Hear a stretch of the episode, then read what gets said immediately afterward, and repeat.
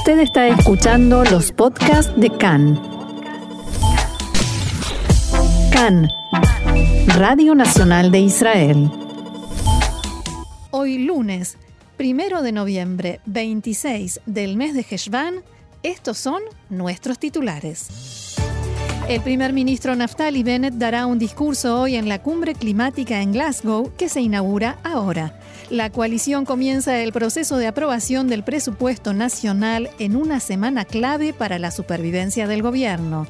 Por primera vez desde marzo de 2020, Israel reabrió sus fronteras al turismo, aunque con restricciones.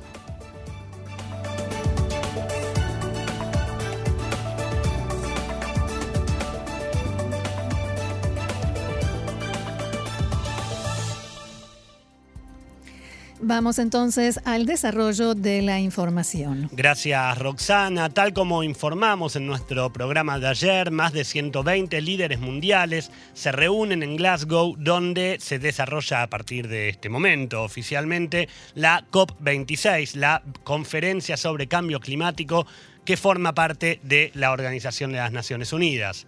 Si bien el encuentro durará hasta el próximo 12 de noviembre, la apertura oficial se realiza hoy, de hecho está prevista para las 2 de la tarde, para este momento hora de Israel, y contará con la palabra del primer ministro británico Boris Johnson. Recordemos, Roxana, que el Reino Unido es uno de los anfitriones en la vigésimo sexta edición en conjunto con Italia. Esta mañana el primer ministro Naftali Bennett fue recibido en el complejo de conferencias en Glasgow por su par Boris Johnson y por el secretario general de la ONU, Antonio Guterres. Bennett, que tiene previsto hablar en la conferencia a las cuatro y media de la tarde, hora de Israel, envió a los medios un comunicado en el que remarcó que la responsabilidad de la situación climática recae en todos los países del mundo. Nosotros también nos unimos y agradecemos la oportunidad de actuar. Además, sostuvo que este movimiento es importante para la economía, para el mundo y especialmente importante para Israel, que está en la zona más calurosa del mundo. Por su parte, la ministra de Protección Ambiental, Tamar Sandberg, quien forma parte de la delegación israelí, conversó esta mañana con Khan y declaró que la promulgación de una ley del clima no es un lujo, sino una obligación. Según adelantó la oficina de Johnson, este urgirá en su discurso a todos los líderes cuya presencia está confirmada, más los que asistirán virtualmente, a tomar medidas para acabar con el carbón, acelerar la transición a vehículos eléctricos y detener la deforestación. Según algunos párrafos del discurso que trascendieron desde la oficina del propio Boris Johnson en la noche de ayer, este instará al mundo a abro comillas, pasar de las aspiraciones a la acción, así como también a tomar en serio el cambio climático hoy, porque tal vez, según palabras que, dirá en el discurso en minutos, no exista un mañana para que lo hagan nuestros hijos. Además, Johnson también reclamará elevar las contribuciones financieras hacia los países en desarrollo afectados por la crisis climática y en ese punto anunciará que su gobierno aumentará su propio objetivo, el del Reino Unido, en mil millones de libras, equivalente a unos 1.370 millones de dólares, para poder alcanzar el objetivo de 17 millones 300 mil dólares si la economía británica crece tal cual ellos tienen previsto.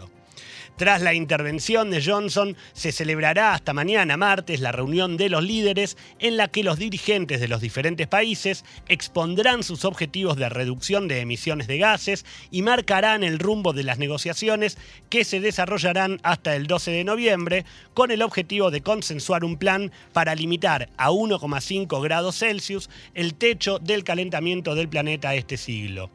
Por otra parte, ayer por la tarde y antes de su llegada a Glasgow, la directora gerente del FMI, del Fondo Monetario Internacional, Cristalina Georgieva, instó a los líderes mundiales para que se, reúnen en la cumbre perdón, a mostrar políticas más ambiciosas y calificó al cambio climático como una grave amenaza para la estabilidad macroeconómica y financiera, según palabras textuales. En un comunicado, Georgieva señaló que si no hay modificaciones, las políticas globales, las emisiones de carbono las emisiones de carbono en 2030 serán mucho más altas de lo necesario y adhirió al objetivo de limitar el calentamiento global a solo 1,5 grados Celsius. Además, instó también a las economías avanzadas a reducir las emisiones por razones de equidad y también de responsabilidad histórica. Bien, y vamos a hablar ahora de política, porque esta es una semana crucial para la política israelí. La coalición espera que el presupuesto nacional y la ley que lo acompaña se aprueben en los próximos días en segunda y tercera lecturas. Esta ley se llama Hok Aesderim. El primer ministro Naftali Bennett describió el clima que se vive por estos días, y no el de la conferencia de Glasgow, sino el de la política israelí. Así lo expresaba hace unas horas nada más antes de partir hacia Escocia.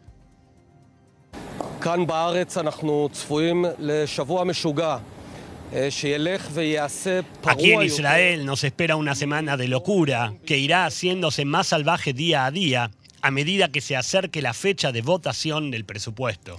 A tal punto, el primer ministro acertó en este pronóstico que los gritos y discusiones comenzaron ayer mismo, el primer día de esta semana tan particular en la Knesset. קמפיין ההסתה שלכם הצליח, זה ההסתה הוא הכין קמפיין ההסתה שהצליח, ואני עכשיו אומר לך פה מדם ליבי, בגלל קמפיין ההסתה שלכם... Bueno, allí se están acusando mutuamente de quién es el responsable de la campaña de instigación que cada uno dice sufrir. En la coalición buscan calmar los ánimos y asegurarse de que todos los parlamentarios voten a favor del presupuesto. Precisamente por ese motivo, el primer ministro Bennett acordó con el ministro de Defensa Benny Gantz que su propuesta de conformar una comisión oficial de investigación de la causa de los submarinos, algo de lo que informábamos ayer, que esta decisión se va a tratar en el gobierno después de la aprobación del presupuesto para no generar conflictos que en este momento nadie necesita.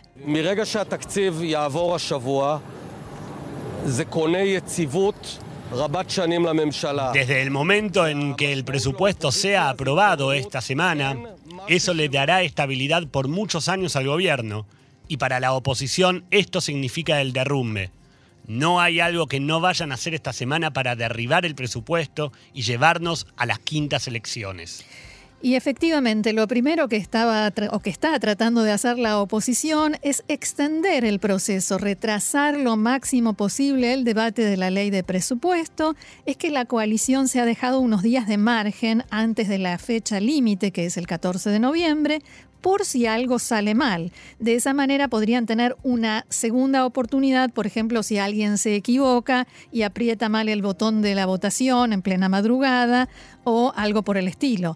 En la oposición estiman, y en realidad esperan, que si los debates se extienden, cualquier pequeño error pueda llevar a la coalición más allá de esta fecha límite y si el presupuesto no se aprueba, el gobierno cae. Todos tiran de la misma cuerda en dirección opuesta y cada uno tiene sus propias explicaciones. No hay ningún motivo para paralizar la Knesset antes de tiempo, decía ayer desde la oposición el legislador Itzhak Pindrus del partido ultraortodoxo Yaduta Torah. No hace falta anular reuniones de bancada, el trabajo de las comisiones. Hay que recordar que estas mismas comisiones, hace apenas unos días la oposición las boicoteaba, no, no participaban, no formaban parte de esas comisiones, ahora les preocupa mucho no postergar el, el trabajo de las comisiones. En fin, y el parlamentario Ahmad Tibi de la lista unificada expresaba lo siguiente. Hay un mensaje de falta de confianza en sí mismos por parte de los integrantes de la coalición que adelantan la votación una semana. Quizás se pueda producir un accidente, quizás alguien apriete el botón equivocado. Y se escucha de fondo una voz que dice, quizás alguien vote dos veces, pero después eh, varios le dicen, no, no, no, eso no. En fin, nuevamente, en fin. La coalición comenzó hoy bien temprano el proceso para alcanzar a debatir otros proyectos de ley que ya están incluidos en el orden del día, de modo tal de poder iniciar el debate del presupuesto mañana a las 9 de la mañana. Ese es el objetivo. El miércoles continuará el debate y ya por la noche será el momento de los discursos de Naftali Bennett, a Víctor Lieberman y a Ir Lapid y Benjamin Netanyahu. Y después comenzarán las votaciones. Estas continuarán también el jueves y es probable que incluso durante la noche y de madrugada hasta que el viernes el proceso finalice, según esperan en la coalición, con la aprobación, según espera la oposición, con la caída del presupuesto y por tanto del gobierno. En la coalición aseguran que, si fuera necesario, habrá una convocatoria especial del Pleno de la Knesset el domingo para la aprobación final. La coalición supo aprovechar la mayoría que tiene en la comisión de la Knesset y finalmente fue aprobado este proceso corto, reducido, de aprobación del presupuesto sin acuerdo entre las bancadas. La oposición se retiró de esta eh, votación a modo de protesta, los combates continúan hoy y seguirán, al parecer, toda la semana. A propósito de esto, Roxana, desde el Likud buscan desertores, podríamos decirlo, legisladores de la coalición a los que puedan convencer de votar en contra del presupuesto o al menos abstenerse. Y a esos desertores los buscan especialmente dentro de RAM. Sin embargo, en las últimas horas, desde el partido hicieron llegar un mensaje clarísimo al Likud. Cito textual, aquí no van a encontrar nada, dejen de buscar porque nosotros vamos a votar a favor del presupuesto. Había un legislador señalado como problemático o con más posibilidades de convencerlo, más en Ranaem, pero ya anunció que votará a favor. De modo tal que los cuatro legisladores de RAM estarán eh, del lado de la, de la coalición, al menos hasta el momento. En el Likud no se dan por vencidos y buscan ahora desertores en las filas de la lista unificada, partido mayoritariamente árabe, a quienes intentan convencer para que se retiren de la votación. Por el momento, por supuesto, no se sabe qué sucederá y seguramente se definirá minutos antes de la votación. La oposición también planeó para hoy un voto de desconfianza contra el gobierno, en realidad lo, planteó también, pero no todos dentro de la oposición estuvieron de acuerdo con la medida. El coordinador de la oposición, el parlamentario Yarib Levin, planteó y exigió que la oposición no participe de esa votación a pesar de que la había convocado, porque según dijo, no es lo usual e incluso no es lo correcto hacer una votación de una moción de desconfianza cuando el primer ministro se encuentra fuera del país. No es habitual tampoco, casi nunca se ha hecho a lo largo de la historia de Israel. Y ahí Levin decía, si nosotros votamos una moción de desconfianza cuando Bennett está fuera del país, eso se nos va a volver en contra. Y también hubo miembros de la oposición que no estaban de acuerdo, decían, nosotros no hemos recibido ninguna concesión por parte de esta coalición y no tenemos obligación de darles nada ellos nunca nos han dado nada. Una situación bastante alejada de la unión que buscan tanto la oposición como la coalición en esta semana crítica, Roxana. Así es, y finalmente la votación tuvo lugar esta mañana, la oposición no se presentó en la votación, solo ocho legisladores opositores votaron a favor y no hubo votos en contra, la coalición avisó de antemano que no iba a participar y recordó que, como decía, no se acostumbra a presentar estas mociones cuando el primer ministro no está en el país. Cabe recalcar, Roxana, que para ser aprobada una moción de desconfianza requiere del voto de una mayoría de 61 legisladores. Así es. En la madrugada de hoy, tal, eh, tal cuando anunciado por el gobierno hace unas semanas, Israel volvió a permitir el ingreso de turistas al país. Recuerdan ustedes, primera fase hoy para países de Europa y a partir del 21 de noviembre para el resto del mundo. Pero tras algunas horas del esquema ya puesto en marcha, comenzaron a conocerse algunos problemas de índole logístico. Varias aerolíneas informaron que las autoridades israelíes enviaron recién ayer la información sobre las directivas y pautas que éstas deben tomar, incluso la que dice que son las mismas empresas las responsables de garantizar que los pasajeros cumplan con los requisitos del Ministerio de Salud. Además, y según un informe, según se informó en, en el canal 11 de Cannes, hasta la noche de ayer no se habían publicado los formularios que los turistas deben completar y el sitio en el cual se debe ingresar el certificado de vacunación previo a abordar un avión. Ustedes recuerdan que es para que se eh, emita el pasaporte verde para poder ingresar a Israel. Estos contratiempos derivaron a su vez en que todavía resulte difícil comprar un ticket aéreo para llegar aquí al país, por lo que existe el temor de que varios vuelos programados para hoy deban ser cancelados. Igualmente, desde el Ministerio de Salud señalaron hace algunas pocas horas que ya se encuentra operativo el sitio para completar datos y los formularios para turistas y también voceros de varias compañías de aviación indicaron que en el global, en, en general, ya se encuentran solucionados los problemas para la compra de pasajes.